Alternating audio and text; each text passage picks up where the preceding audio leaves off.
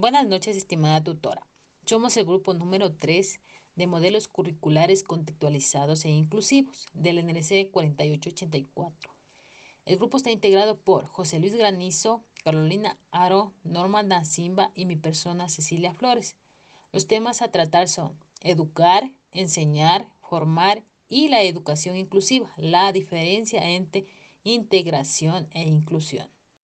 Educar consiste en desarrollar o perfeccionar las facultades intelectuales y morales de una persona de acuerdo con la cultura y las normas de convivencia de la sociedad a la que pertenece, al mismo tiempo que desarrollan todas sus capacidades, habilidades, valores y creencias. Hay que tener en cuenta que educar es una tarea que puede llevarse a cabo de maneras muy diferentes, por canales diversos y con distintos grados de intencionalidad. Como ejemplo puede ser educar con el ejemplo. Es más que una forma de educación, es un estilo de vida que los niños adquirirán. Por ello hay que ser cuidadosos y muy pulcros en nuestros comportamientos. Educar hoy es, ante todo, humanizar. Enseñar viene del prefijo in, hacia y ente, enseñar. Entonces, es enseñar el camino. El educador tiene que marcar la ruta y seguir como el papel de guía que es. Tiene que decidir al educando que por aquí es el camino, por aquí es donde puede conseguir la información que necesita. No hacemos nada enseñando si el alumno no tiene motivación.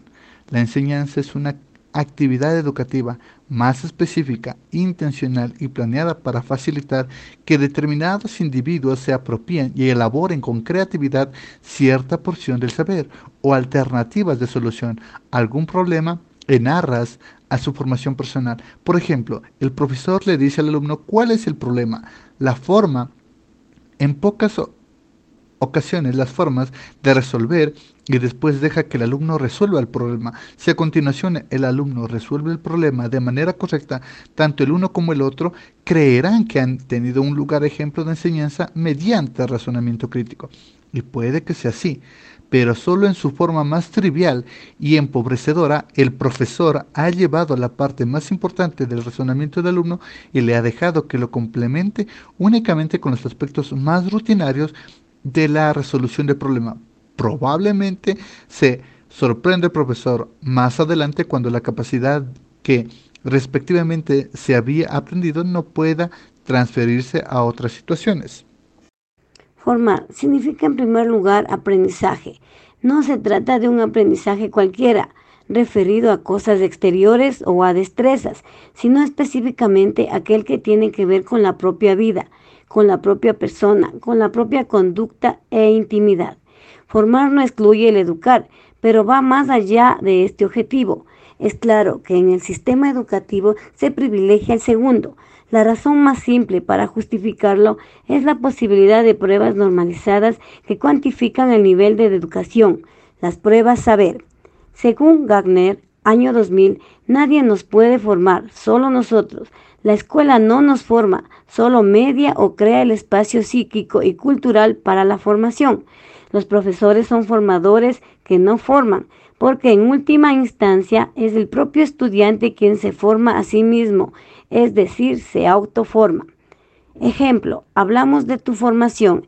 En este sentido, suele hablar de formación académica, estudios, cultura o adiestramiento. Educar para la vida o formar para vivir. Diferencia entre integración e inclusión. La integración es un proceso en el cual la imagen proyectada de las personas con discapacidad ayuda a darnos cuenta de cómo es el desarrollo del mismo con personas sin discapacidad. Para ello, debemos tener en cuenta que no existe ninguna condición, ya sea personal, social o cultural, para poder integrar a un ser humano a un círculo social. Sin embargo, se debe considerar la discapacidad que posee cada uno.